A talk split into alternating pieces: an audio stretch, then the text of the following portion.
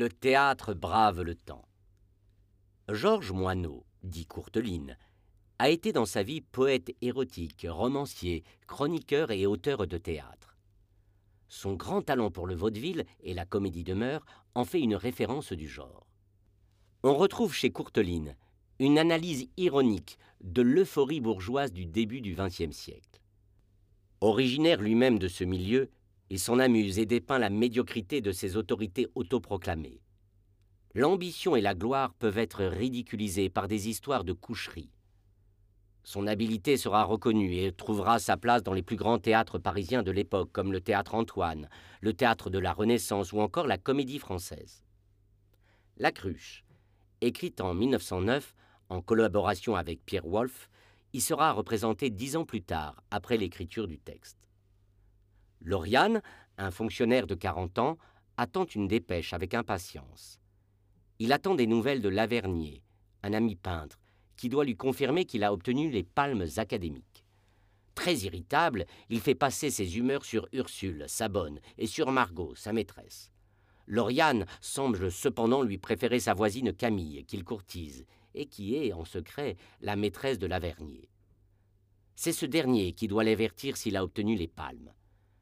Alors qu'il apprend qu'il ne les a pas obtenues, il s'emporte et propose à Lavernier de prendre Margot pour maîtresse.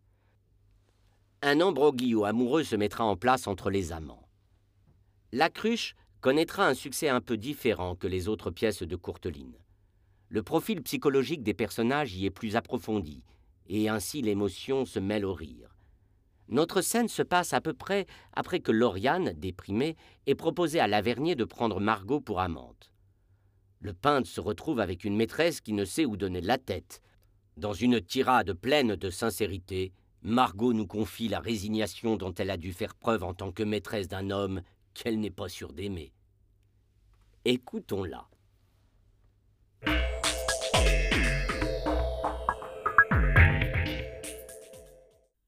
Pourquoi je suis devenue sa maîtresse?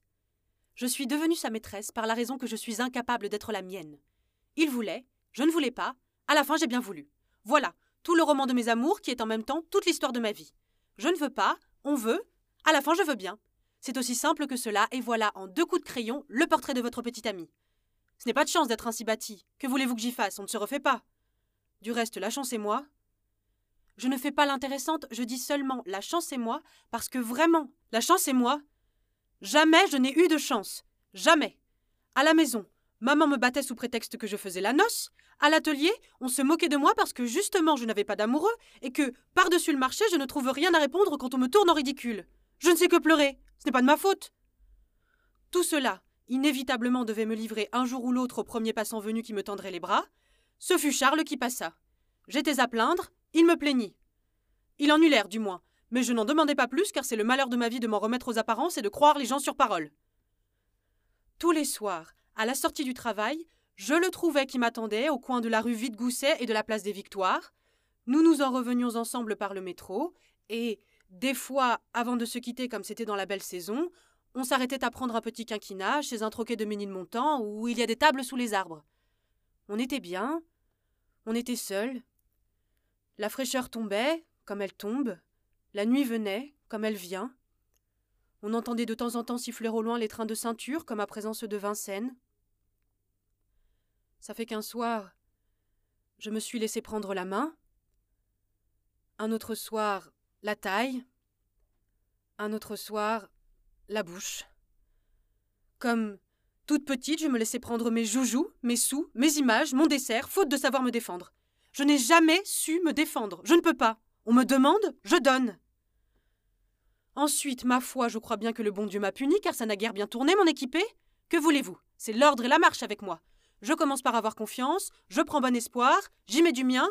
Si vous saviez comme j'ai peu d'exigences, je ne demande qu'à être heureuse, je suis contente avec un rien. Et puis un beau matin, clic C'est mon bonheur qui me casse dans les doigts, comme du verre. Est-ce bête, hein? Enfin, c'est comme ça.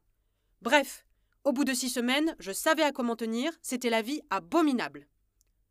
Alors, j'ai tenu le coup de mon mieux, tant dans le dos, espérant des lendemains meilleurs, content que ma douceur naturelle, ma bonne grâce, ma soumission finiraient bien un jour ou l'autre par avoir le dernier mot.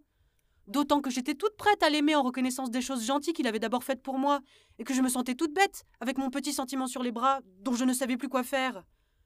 À la fin, mes yeux se sont ouverts, j'ai compris que je perdais mon temps, et du même coup, j'ai perdu mon courage. On se lasse, vous comprenez? Des rebuffades continuelles et des mauvais procédés. Sans compter, n'est-ce pas, que si on est venu au monde avec une figure pas très belle et pas plus d'esprit qu'un petit chat, ce n'est pas une raison suffisante pour qu'on vous en fasse le reproche depuis le jour de l'an jusqu'à la Saint-Sylvestre. Je vous le dis, Henri, croyez-moi, l'amour tenterait en vain de forcer une porte que gardent si jalousement l'injustice et la méchanceté. Il n'est pas ici chez lui, il n'habite pas cette maison. Ou s'il y est, il y est bien caché.